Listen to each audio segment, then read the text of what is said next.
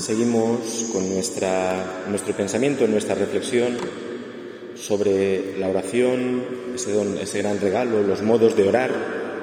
¿eh? Y eh, yo he pensado para hoy hacer una sesión práctica, podríamos decirlo así, ¿eh? sobre, hemos ido viendo estos días las partes de la oración, según ese modelo, ese, sí, según ese esquema que nos hablaba San Francisco de Sales y otros santos que iremos viendo. ¿eh? Y bueno, yo había pensado en el día de hoy, ¿eh? pues hacer un ejemplo práctico de, de, un momento de oración mental. ¿eh? Ya digo, aquí va a ser muy frío, ¿no? Porque es, pero es un poco para repasar todos los pasos que hemos visto con un ejemplo práctico. En el fondo es coger un fragmento del Evangelio, ¿eh? decíamos algo que nos vaya a alimentar, fundamentalmente la palabra de Dios, ¿eh? un Evangelio que todos conocemos y así pues podemos situarnos mejor. ¿eh? Ya digo, no es tanto la oración, tanto discurrir, alguno ahora podría decir, hombre, yo es que, claro, yo es que he estudiado esto y a lo mejor pues veo más cosas. Bueno, es que la cuestión no es de que hayas estudiado más o menos, no es cuestión de saber más o menos del Evangelio. Si no, el Evangelio solo sería para unos cuantos. No, es para todos. Porque la oración es cuestión de amar. Es cuestión de amar. Y lo que uno pueda discurrir del Evangelio, con su mente, con su inteligencia, es suficiente para luego mover el corazón. ¿De acuerdo? Es suficiente. No tenemos que tener problema en pensar que yo no sé pensar todas estas cosas, no cada uno el Señor le dirá unas cosas, pero lo importante es amar. Lo importante es amar, que nos mueva la oración al amor de Dios, porque realmente el amor es lo que nos transforma. Yo sé muchas cosas, pero si todas las cosas que sé se hubieran hecho en vida, en vida en mí, pues sería una maravilla. Pero cuántas cosas sabemos que no las cumplimos. La forma de algo que sé vivirlo es por medio del amor. ¿eh? Nuestra fe para vivir nuestra fe, la clave está en el amar a Jesús. Dejarnos amar por Él primero, porque Él nos ha amado primero, y amar a Jesús. Por tanto, es un ejercicio que todos podemos hacer. Nadie está excluido del amar y por tanto nadie está excluido de la oración. El fragmento que podíamos utilizar hoy como referencia, ¿eh? tendríamos que haberlo leído la noche anterior, un poquito antes, es el siguiente, del Evangelio de San Juan, cuando Jesús aparece resucitado a los discípulos, después de esa noche de pesca infructuosa, y se queda solas con Pedro. Dice así, después de comer, Jesús dice a Simón Pedro, Simón, hijo de Juan, ¿me amas más que estos? Él contestó, Sí, Señor, tú sabes que te quiero. Jesús le dice, apacienta mis corderos. Por segunda vez le pregunta, Simón, hijo de Juan, ¿me amas? Él le contesta, sí, Señor, tú sabes que te quiero. Él le dice, pastorea mis ovejas. Por tercera vez le pregunta Simón, por tercera vez le pregunta, Simón, hijo de Juan, ¿me quieres? Se entristeció Pedro de que le preguntara por tercera vez, ¿me quieres? Y le contestó, Señor, tú conoces todo, tú sabes que te quiero. Jesús le dice, apacienta mis ovejas.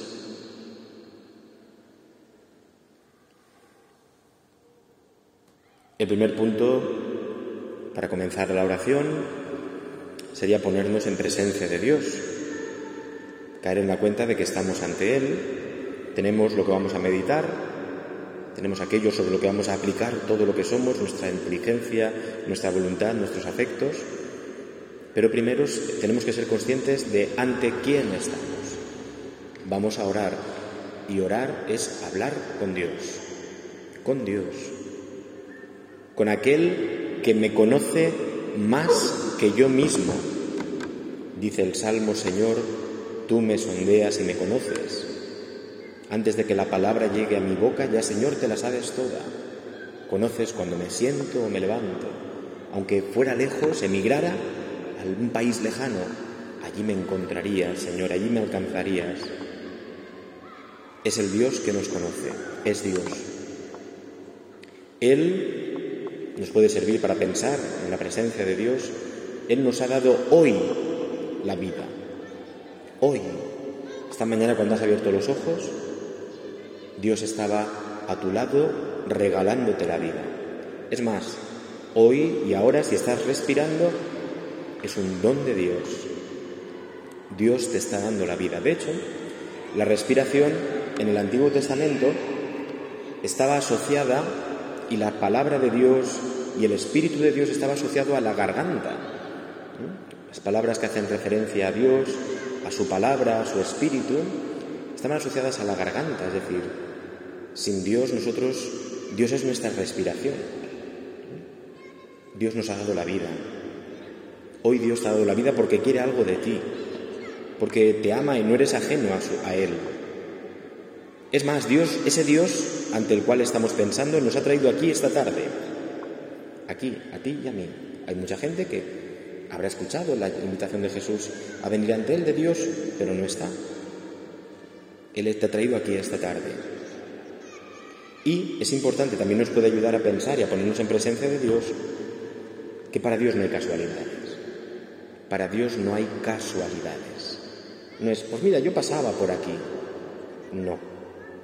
Dios no tiene casualidades. ¿eh? Dios sabe en cada momento, Dios tiene previsto todo. Lo ofrece a nuestra libertad, pero Dios lo tiene previsto. Dios lo sabe. Para Dios no hay casualidades. Por tanto, esta tarde te quería tener a ti y a mí aquí para que pensáramos estas cosas, para que hiciéramos este ejercicio de meditación, de oración mental. Ya digo, esto es un mero ejemplo. Lo ideal es ponerte en silencio, tú ante el Señor, y hacerlo. Pero bueno, nos puede ayudar el mismo ejercicio, nos puede ayudar a, meditar. Una vez puestos en la presencia de Dios, hacemos una, oración ante Él. Señor, te ofrecemos nuestros sentidos, nuestra inteligencia, nuestra voluntad, todo lo que somos, nuestra respiración, nuestro cuerpo, todo lo que somos, Señor, alma, espíritu, cuerpo, todo. Señor, te lo ofrecemos todo.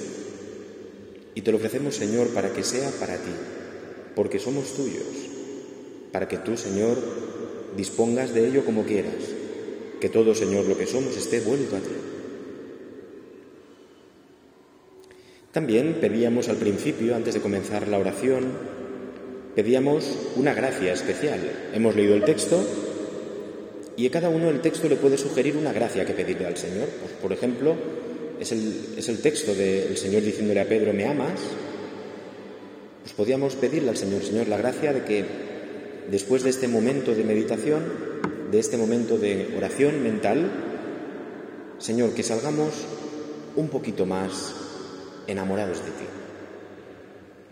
Poquito más. Pedimos esa gracia de la oración. La oración no es algo que yo hago, sino que puedo pedir a Dios ante el que estoy, el que es el Todopoderoso, que me ha traído hasta aquí esta tarde y que para el cual no hay casualidades, Él me puede regalar esa gracia. Señor, que yo salga de aquí hoy, si es tu voluntad, un poquito más encendido en amor a ti.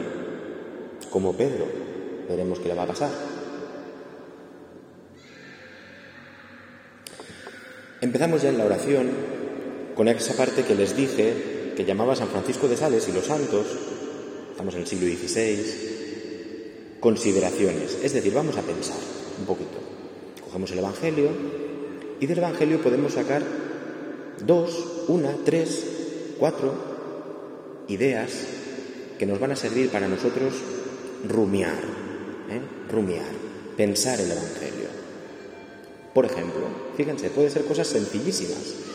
Y si en algo de lo que yo estoy pensando del Evangelio, lo decíamos la semana pasada, de momento Dios enciende mi corazón, me siento movido, conmovido por algo, no sigas, detente ahí, detente ahí. Por ejemplo, cosas que podemos pensar, ya digo, sencillísimas del Evangelio.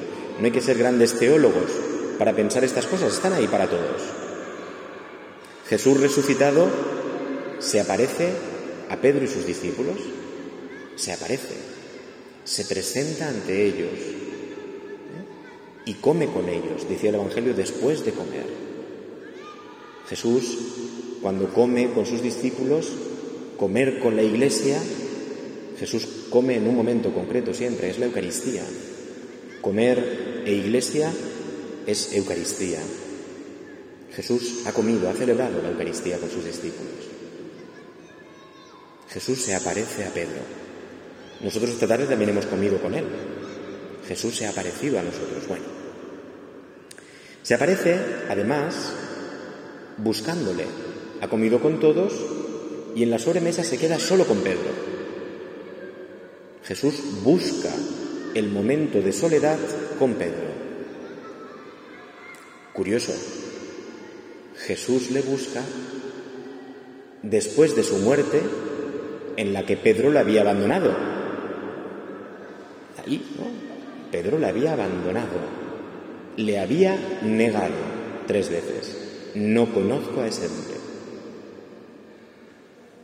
Y Jesús le busca. Está ahí, vale, pues bien, Jesús, tú buscas a Pedro. El que te había negado y había huido, tú vas a buscarle. Quizá Pedro estaría un poco avergonzado en aquella comida y a lo mejor ni levantaba la mirada para ver a Jesús. Pero Jesús le busca, toma la iniciativa. Jesús, después de comer, le dice a Pedro. Jesús toma la iniciativa. Pedro quizá no lo haría, estaría avergonzado. Pedro, recordemos, lo hemos dicho, lo negó tres veces. Se avergonzó de Jesús, se avergonzó de tener una relación de intimidad con Jesús.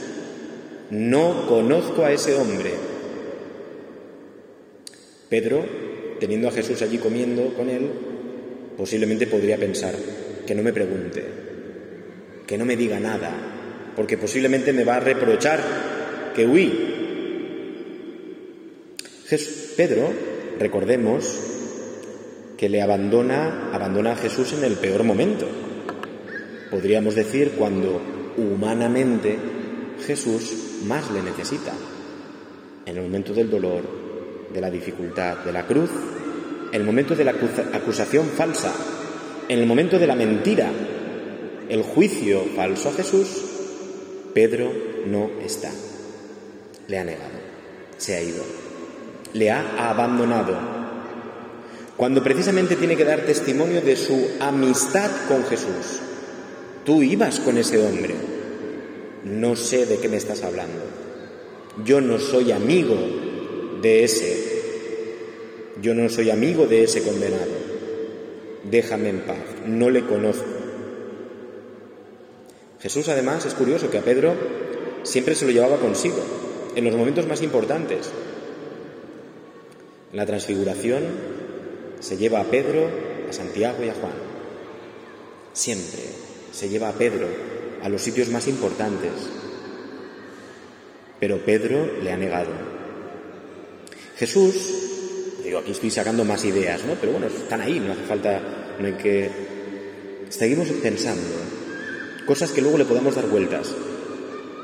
Jesús le busca a solas, es decir, cara a cara. Pedro no puede decir, ¿con quién hablas? Cara a cara. Jesús es muy serio y busca el cara a cara contigo. Muéstranos tu rostro, le decimos en los salmos, que brille tu rostro y nos salve. El rostro de Jesucristo va a brillar ante Pedro, cara a cara. En Alicante se venera la santa faz de Jesucristo. ¿Eh? Es la faz de Cristo que es el Cristo sufriente. El rostro de Cristo que sufre busca a Pedro.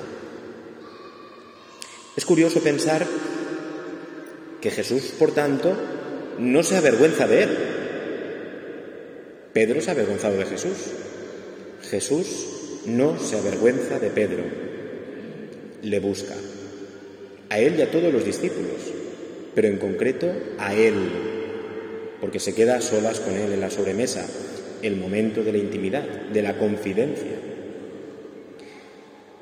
Jesús no le echa en cara nada, no le dice, me negaste. Fijaos que el texto que hemos leído en ningún momento le dice nada de eso. Solo le pregunta, ¿me amas? No le reprocha. No le hace ninguna referencia a la pasión. No le hace ninguna referencia a su pecado. Solo le pregunta, ¿me amas? Es bonito pensar sobre este texto, podríamos pensar la carta a los Corintios. El amor lo aguanta todo, disculpa, cree, espera, sin límites. Jesús no pregunta nada. Es como si se hubiera borrado la negación de Pedro, el abandono de Pedro. Es como si se hubiera desaparecido. Ahora bien, está presente, porque Jesús le pregunta tres veces, las mismas tres veces que había negado Pedro. Pero Jesús no le violenta, no, utiliza un lenguaje que le hace sentir vergüenza, rechazo, no. Jesús se lo va a preguntar, pero primero brillando el amor. Es bonito pensar, ya digo, seguimos todavía en la primera parte, pensar, ¿eh? pensar el Evangelio. Jesús se acerca a Pedro, fijaos, se acerca no solo físicamente. Jesús dijo a Simón, si le dijo es que está cerca, para que le oiga. Pero no solo se acerca, no hay solo hay cercanía física, sino fijaos que la pregunta de que Pedro, de Jesús, ¿me amas? es una pregunta que salva también la distancia interior. Pedro estaba distante de Jesús interiormente. El pecado nos distancia de Dios. Le había negado. Pedro se había ido a kilómetros de Jesús. Pero Jesús va a saltar esa distancia. No solo física, sino interior. No nos pasa a veces, ¿verdad?, que podemos estar al lado de una persona con la que hemos tenido algún problema o algo fuerte o y estamos cerca pero nos hemos distanciado. Hay una distancia interior. Pues imaginaos la distancia de Pedro con respecto a Jesús. ¿Eh? Es la distancia del pecador. Jesús va a, sacar esa distancia, ¿eh? va a salvarla, va a ir más allá. El pecado, el pecado de Pedro lo había distanciado, le había negado. Pero Jesús supera esa distancia hablando al corazón herido de Pedro. Sabía dónde estaba la herida de Pedro. Y Jesús va ahí Pedro, ¿me amas? Sí, sí, a mí, mírame, mírame, al que, me, al que negaste. Esa es tu herida, ese es tu dolor. Nos dice el Evangelio en otro lugar que Pedro, cuando vio a Jesús, lloró amargamente. Sí, sí, soy yo, al que has negado. Hablo a tu corazón, porque ahí está tu herida. ¿Me amas? Son palabras al corazón. Jesús, podríamos utilizar esta expresión, la digo muchas veces, no da puntadas sin hilo, Jesús sabe a dónde va. Nos decía la carta a los hebreos hace un par de semanas, la palabra de Dios es viva y eficaz, penetra allí donde está el corazón, el espíritu, lo más hondo del hombre. La pregunta de Jesús es una pregunta que se le va a clavar a Pedro en el corazón, para siempre. ¿Me amas? Son palabras al corazón. Y las palabras de Jesús transformarán el alma. Es curioso que le pregunta, como decíamos, tres veces, son las tres veces de la negación, pero también Jesús está llamando a la totalidad. Igual que cuando se dice santo, santo, santo, es Dios es el más santo, me amas, me amas, me amas, es quiero tu corazón totalmente. Amar no es amar a medias. Amar a Jesús es amar del todo, con totalidad. No podemos amarle a medias, Solo podremos quedar sanados si le amamos con total, totalidad. Jesús quiere un vínculo de amor con nosotros. No es un vínculo solamente de lo sé, yo me sé el catecismo entero, que no es esto la fe. Un vínculo interno de amor. Él no pide más que tu sí humilde, con la boca pequeña si hace falta. Sí, Señor, tú lo sabes todo, tú sabes que te quiero. Fijaos, aquí tenemos muchas cosas para mentalmente, en nuestra cabeza, darle vueltas. Puedes pensar lo que hemos dicho, lo de las negaciones, puedes pensar Jesús que se aparece a los discípulos, la pregunta de Jesús, escucharla tú la pregunta como Pedro, Pedro verles, intentar imaginar su rostro, el rostro de Jesús, intentar ver si Jesús le reprocha algo, cómo sería la mirada de Jesús, cómo sería la mirada de vergüenza de Pedro, Pedro con los ojos agachados, sin querer levantar la mirada. Puedes darle vueltas ahí a muchas cosas, a lo que más te mueva a amar. A lo mejor mirar a Jesús, su mirada a Pedro, que no tiene que ser de reproche porque le va a preguntar por el amor. Imagínate esa mirada, mira ese rostro mirándote y a lo mejor eso despierta tu corazón y te, quieres quedar ahí mirando a Jesús que te mira, o a Jesús que te pregunta a ti, ¿me amas? Lo que más te mueva el corazón, a amar. A amar. Pero había una tercera parte de la oración que decíamos el otro día, que es los afectos, mover nuestros afectos hacia el Señor. Aquí es donde esta oración se hace, podríamos decir, efectiva. Mover mi afecto al Señor, que se mueva mi interior. Hasta ahora se puede haber movido mi cabeza, mi imaginación, pero ahora le hemos pedido al Señor en la oración inicial, Señor, mueve mi voluntad, mi corazón. Ahora es cuando vamos a poner nosotros en funcionamiento, ¿eh? desde lo que nosotros podemos, nuestros afectos. Y entonces es cuando nos ponemos ante el Señor y vamos a afectarnos por este dolor, es decir, a conmovernos. Imagínate que ahora tú eres Pedro. Te vas a poner en el lugar de Pedro. Y hablas con Jesús, decíamos, coloquio con Jesús. Háblale a Jesús en un coloquio de amor, ante quien te está mirando, que no te ha reprochado ni te va a reprochar nada, pero tú aféctate ante él, abre tu alma, deja que su mirada y su palabra te rompa interiormente. Y díselo, por ejemplo, Señor, me avergüenza mirarte a los ojos. Me avergüenza, Señor, mirarte a los ojos. Experimenta la vergüenza de Pedro. Avergüénzate, hijo mío. No pasa nada, es una vergüenza santa, ¿eh? porque estás ante Jesús. Otra cosa es cuando yo me, me ante mi propio espejo. Esa no hace nada, esa, esa vergüenza es insana, es tóxica. Mira a Jesús. Avergüénzate ante Jesús. Levanta la mirada, Señor, me avergüenza ante ti. No puedo mirarte a los ojos. ¿Cómo mirarte a los ojos yo, que tantas veces te he negado? Hoy te he negado no tres, tres mil. Sabía que había podido hacer esto por ti, sabía que había podido hacer lo otro, sabía que no debía de hacer esto, sabía que podría haberlo hecho, pero miré hacia otro lugar. Siempre recorté a la oración, a otras cosas no, pero a la oración siempre. Dediqué más tiempo, Señor, a otras cosas. Le he negado de mil, de mil formas. Pero mira a Jesús. Avergüénzate ante Jesús. Ya digo, es una vergüenza que nos cura. Señor, me avergüenza ante ti. Te he negado. ¿Cuántas veces te he negado, Señor, con mi pecado? Puedo pensar en hoy, pero ¿y toda mi vida? Yo pienso con 41 años, ¿cuántas veces he negado a Jesús? Mira a Jesús. Tú ante ti mismo, ante tu espejo, te justificas, bueno, Señor, esto lo hice porque no tenía más remedio. Mira a Jesús. Jesús no le engañas. A Jesús no le engañamos. Tú me sondeas y me conoces, Señor. Tú me conoces más que nadie. A ti no te puedo engañar. Eh, cuando una madre o un padre mira a su hijo y dice, tú a mí no me engañas. Tú has hecho algo. Ante Jesús no le podemos engañar. Tápate y ocúltate lo que quieras. La mirada de Jesús podríamos decirlo así, tiene rayos X. Mira más allá de tus justificaciones. Entra a lo más profundo. Experimenta ese afecto.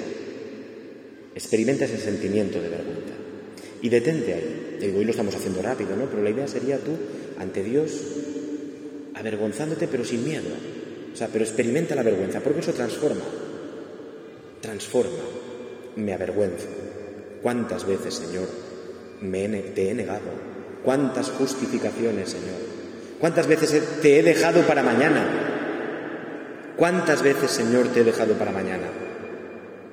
Y eso era negarte. Hoy no, Señor. Mañana si eso te hago caso. Hoy no, Señor. Mañana. Mañana me convertiré. Mañana cambiaré. Mañana haré el bien.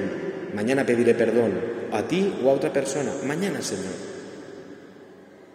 Siendo tan tontos que no sabemos, sin caer en la cuenta de que esta misma noche nos podrían quitar la vida. Y nosotros lo habíamos hecho a Jesús mañana. Avergüénzate ante Jesús. No es malo, ¿eh? Ante Jesús, ante Jesús, no ante tu espejo, ante la mirada de Jesús.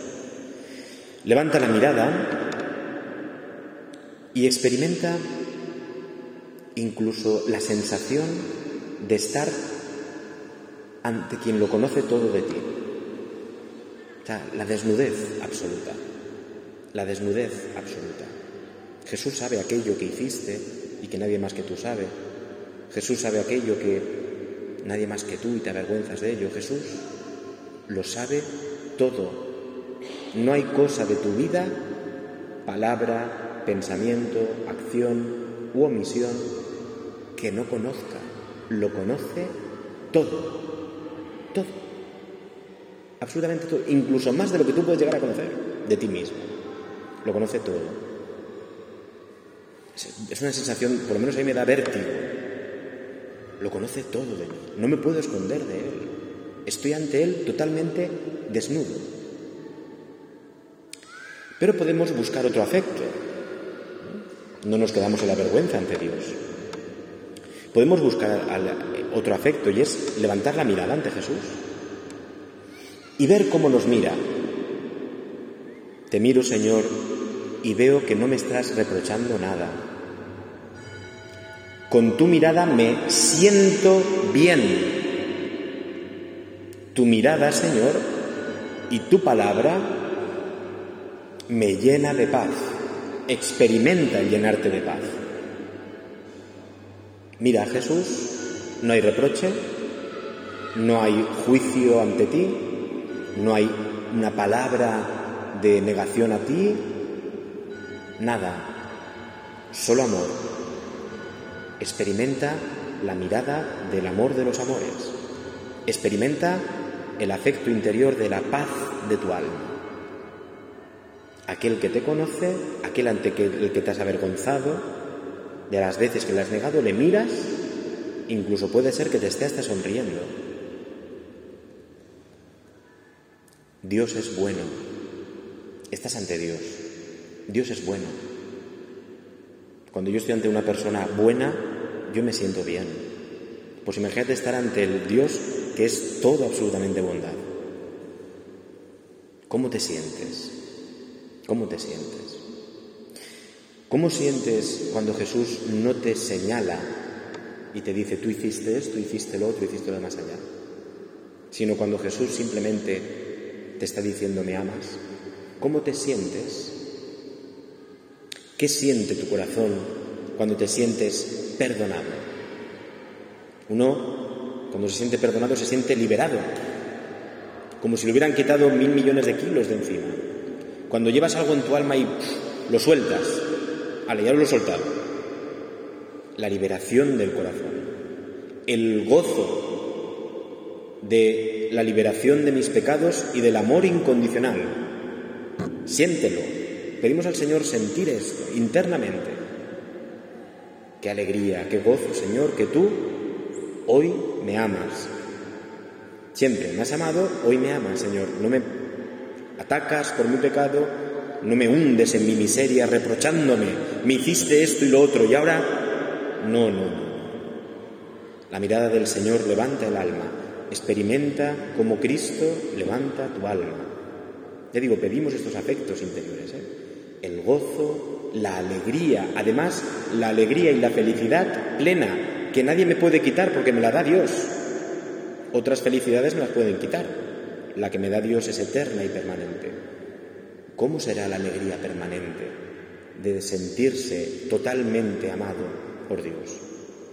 Pídele al Señor ese afecto interior del gozo. El gozo es como una explosión interior, pero una explosión de alegría, de felicidad, de plenitud, sin miedo a que nadie me la pueda quitar o a que se acabe en unos momentos.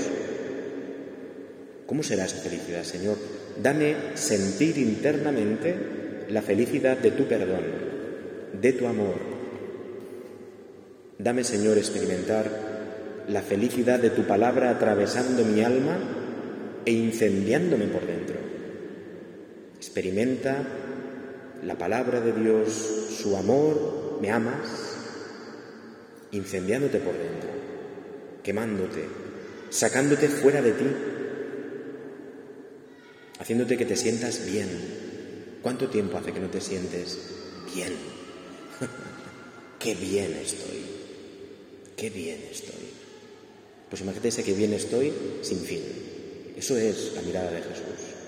Qué bien estoy. Por eso los discípulos, qué bien se está aquí, Señor. Qué bien se está contigo.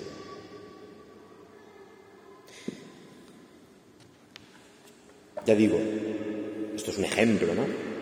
Pero es nuestra oración deteniéndonos en cada uno de los afectos, podemos volver al texto, imagínate que hay un momento en que te quedas, que te estás durmiendo, pues vuelves a leer el texto, vuelves a escuchar, me amas, te detienes en algo, lo que más te mueva al corazón. A lo mejor lo que más te ha movido en ese momento es la, el avergonzarte, pues quédate con eso.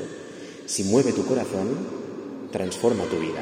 Si mueve tu corazón, transforma tu vida. Solo transforma nuestra vida lo que mueve nuestro corazón. Nuestro corazón no son solo nuestros sentimientos. Esto no es un sentimentalismo. Nuestro corazón es lo más profundo de nosotros. Cuando el Señor mueve nuestros cimientos, nos transforma. Y el Señor no va a medias, el Señor va a movernos para transformar nuestra vida. Decíamos que ya hacia el final de la oración nosotros hacíamos como ante el Señor como unos pequeños o uno, un propósito, Imagínate un propósito, algo que decíamos que pueda cumplir, que sea fácil de cumplir. Pues imagínate, ¿no? Si el Señor a mí me ha perdonado, pues, o yo que le echaba en cara, imagínate, ¿no? Pues ahora yo iba a llegar a mi casa y a echarle en cara a mi esposo, como siempre hago, que se ha dejado el plato encima de la cocina. Y Marilén está diciendo sí. bueno, pues Has visto que Jesús nos reprocha y has experimentado lo hermoso que es que no te reproche. Pues ahora vas tú y dices, pues chico, voy yo no, a no reprochar esta noche a mi marido que se deje el plato encima de, la, sea. Es, sencillo, es nada, pero es como un fruto de tu oración. ¿Vale? Un fruto sencillo, pero que transforma, ¿eh? que transforma. ¿Eh? Que a lo mejor el otro ni se da cuenta. O a lo mejor el otro espera un reproche. Otra vez todo encima de la cama, de la mesa. Si tú vienes de verdad de estar con Jesús, que no te ha reprochado nada, pues a lo mejor tú puedes decir, pues esta noche no voy a reprochar yo esto. O esta noche voy a hacer yo a alguien sentirse bien. A mi hijo, a mi esposa, a mi tal. Voy a hacer, voy a ser la mirada de Dios bondadosa para las personas. Yo digo esta noche porque tiene que ser algo que pueda hacer hoy, y por último decíamos también, eh, bueno, decíamos, decíamos muchas cosas, ¿no? Decíamos también lo del coloquio con Jesús, esto que aquí hemos puesto de ejemplo, tú tienes que hacer un coloquio con Jesús, o con el Padre, o con el Espíritu, o con la Virgen. Puedes hablar con la Virgen y decirle, Madre, detente en un coloquio con la Virgen. Madre, ¿cuántas veces he negado a tu hijo? ¿Y tú me quieres? Un hijo que le pregunta a su papá, ¿me quieres? Mamá, ¿me quieres? Yo negué a tu hijo, Santísima Virgen. ¿Me sigues queriendo? Un coloquio con la Virgen. A ver qué te dice. Un coloquio con el Padre Dios. Señor, negué a tu hijo. A quien tú me mandaste para salvarme, yo le negué. A ver qué te dice el Padre. El Padre espera con los brazos abiertos, es misericordia. A ver qué te dice el Padre. A ver qué te dice el Espíritu Santo, ¿eh? que, está dentro de ti, trabajándote, inflamándote en amor a Dios. A ver qué te dice el Espíritu, a ver qué te dice la Virgen. Habla con tu ángel de la guarda. Dile, hombre, pon tu mano para que no le vuelva a negar otra vez, hombre. Y el ángel a lo mejor te dice, si lo, si lo he hecho mil veces, hombre, y no me has dejado, te he susurrado muchas veces, no hagas eso. O haces esto otro. Y no lo has hecho. Habla con tu ángel de la guarda. Habla con los santos. Mañana es San Juan Pablo II. Habla con San Juan Pablo II. A ver qué te dice San Juan Pablo II de tus negaciones a Jesús, cuando es un papa que hablaba de la misericordia y de que te acercaras a Cristo y de que abrieras las puertas de tu corazón a Cristo. Habla con San Juan Pablo II, con el Padre Pío de Petelcina, con quien más devoción te mueva el alma, ¿no? Un coloquio de amor, o con el mismo Jesús, como Pedro. ¿Eh? Señor, te negué y lo siento y me avergüenzo, pero te sigo queriendo, Señor, tú lo sabes todo. Un diálogo con el Señor, un coloquio. Y por último, ahora sí, decíamos, hemos pasado por el jardín de la oración y nos llevábamos un ramillete de flores, ¿os acordáis? Que nos recordaban lo que habíamos vivido para nosotros olerlo alguna vez y decir, estuvimos con, en aquel jardín. Pues ese ramillete espiritual es para decir, estuvimos con Jesús. Pues de la oración, de todo lo que has orado, llévate algo, un recuerdo, un souvenir de la oración. Pues mira, me voy a quedar como a mí lo que más me ha llamado, ya esto es un ejemplo, habría que hacerlo personalmente, pero se me ha quedado grabada en el alma la mirada de Jesús, que me miraba y es que me sonreía. Pues me llevo eso. Y me voy esta noche y esta noche me acuesto pensando en la mirada de Jesús. Y mañana voy en el coche y me acuerdo de la mirada de Jesús. Me lo llevé de recuerdo. ¿eh? Me lo llevé de recuerdo del jardín de mi oración. Estuve ahí como una abejita, bebiendo, bebiendo, tomando eh, del, polen y me quedé, cuando salí, me quedé con este trocito pegado a mí de Jesús. Este es el ejemplo que estamos poniendo de oración, este sería el ejemplo de oración mental que nos mueve a amar, al final es oración también vocal porque hablamos con el Señor, que al final es oración contemplativa porque nos podemos detener ante el misterio de un Dios que nos ama así, pero nosotros ya decía que es decíamos que es el ejercicio diario. Me detengo ante el Señor. Lo ideal, claro, esto pide una hora de tiempo, pero no tiene por qué ser una hora. Le digo, yo siempre digo lo más para que luego cuando metamos la rebaja, pues se quede en media hora, media hora de estar con Jesús, media hora así, trabajando con el Señor, con mi mente, con mi pensamiento, con mi voluntad, con mis afectos, con todo lo que soy, con la palabra de Dios, con tal. Esto transforma nuestra alma y esto nos hace santos, ¿eh?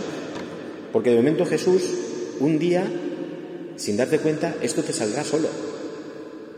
Y entrarás a la oración ya y la preparación estará sola. Y de momento el Señor encenderá tu corazón solo y el Señor te hará que ya ni pienses, o que ya ni sientas, o que ni quieras. Pero el Señor de momento quemará y hará todo Él en tu alma, sin tú darte ni cuenta. Y irás poco a poco estando más cada vez con Jesús, ¿eh? transformándote cada vez más. Eso el Señor lo va haciendo, pero tú puedes poner esto cada día, ¿eh? cada día en la oración. Bueno, pues le pedimos al Señor que todo esto, este ejemplo, ¿eh? que lo llevemos nosotros a la vida con otros textos, con otros fragmentos de la palabra de Dios, ¿eh? y que sobre todo esto nos ayude a orar, a ser mejores orantes, más orantes, humildemente, ¿de acuerdo? Es un don que pedimos, pero que el Señor nos lo vaya concediendo para convertir nuestra parroquia ¿eh? en una escuela de santos, para decir, pues yo aprendí a orar, ¿dónde? En mi parroquia, que era lo que realmente mi parroquia me tenía que ofrecer, el encuentro con el Señor en la oración, ¿eh? Seguimos en esta escuela, semanas sucesivas iremos viendo y tocando nuevamente estos temas de otra manera, profundizando más o lo que sea, pero esta es un poquito la línea de todo este año. Aprender a orar orando, ¿eh? orando. Pues terminamos dirigiéndonos con esta oración aprendida, tan entrañada en nuestra alma, a la Santísima Virgen María, pidiéndole que ella ¿eh? nos conceda unirnos a Jesús, Muéstranos a Jesús, fruto bendito de tu vientre. Muéstranos a Jesús. Es lo que le pedimos a la Santísima Virgen. Dios te salve, María, llena eres de gracia. El Señor es contigo. Bendita tú eres entre todas las mujeres, y bendito es el fruto de tu vientre, Jesús.